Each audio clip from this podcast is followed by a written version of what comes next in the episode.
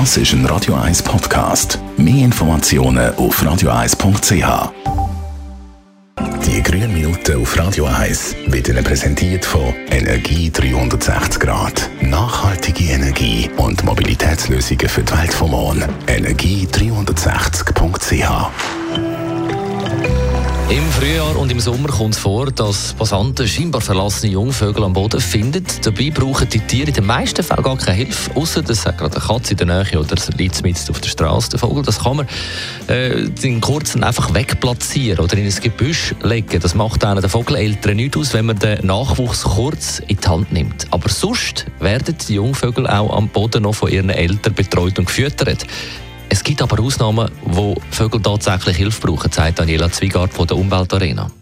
Ja, beispielsweise die Jungvögel, die noch nackt sind, die brauchen immer Hilfe, weil sie ihre Körpertemperatur außerhalb vom Nest nicht aufrechterhalten können. Oder dann verletzte Tiere, wo beispielsweise Katze heimbringt, auch die darf man einsammeln. Oder eine Ausnahme sind auch die kleinen Vögel von der Gattung Segler, die ähm, von den Eltern am Boden nicht mehr betreut oder gefüttert werden können.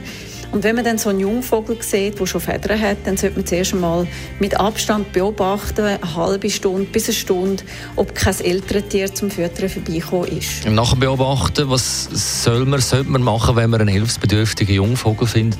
Ja, am besten man tut den Jungvogel in eine Schachtel, wo man ein bisschen Küchenpapier drin hat als Polster.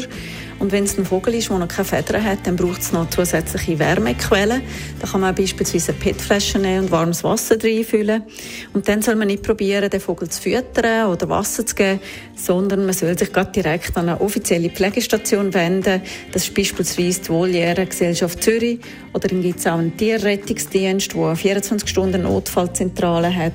Und der kommt die jungen Vögel bei einem daheim bei Bedarf auch noch abholen. Besten Dank, Daniela Zwiegat von der Umweltarena in Spreitenbach. Die grünen Minuten auf Radio 1. Jederzeit auch zum Nachlesen als Podcast auf radio1.ch. 3 Degrees.